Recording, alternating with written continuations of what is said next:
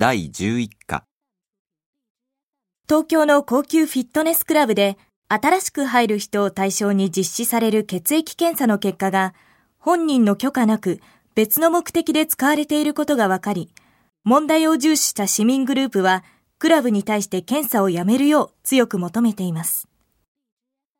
このクラブでは入る前に行う健康診断の際、生活習慣病を検査する目的で血液検査を実施していますが、4年前からは会員の許可を得ずに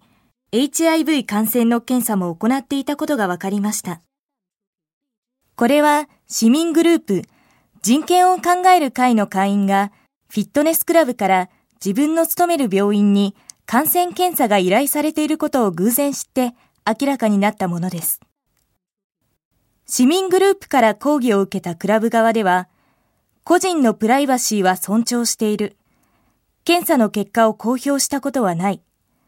詳しいデータを集め、入会者一人一人の健康状態を管理することはクラブの責任であり、サービスでもある。検査の結果、たとえ HIV 感染していると分かっても、クラブに入るのを断ることはないと話しています。これに対し、人権を考える会では、クラブ側が血液検査の結果を理由に受け入れを断ったことがないというのは、これまでそんなケースがなかっただけのことであり、今後はわからない。大体、生活習慣病は本人が定期健康診断などでよく知っているはずであり、血液検査の真の目的は HIV 感染検査だったのではないかと疑わざるを得ない。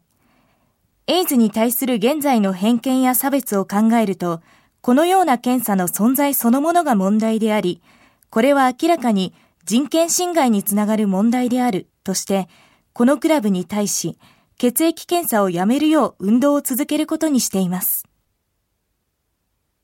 1. どんな問題が起こりましたか ?2. フィットネスクラブはどう説明していますか ?3. 市民グループはどう言っていますか？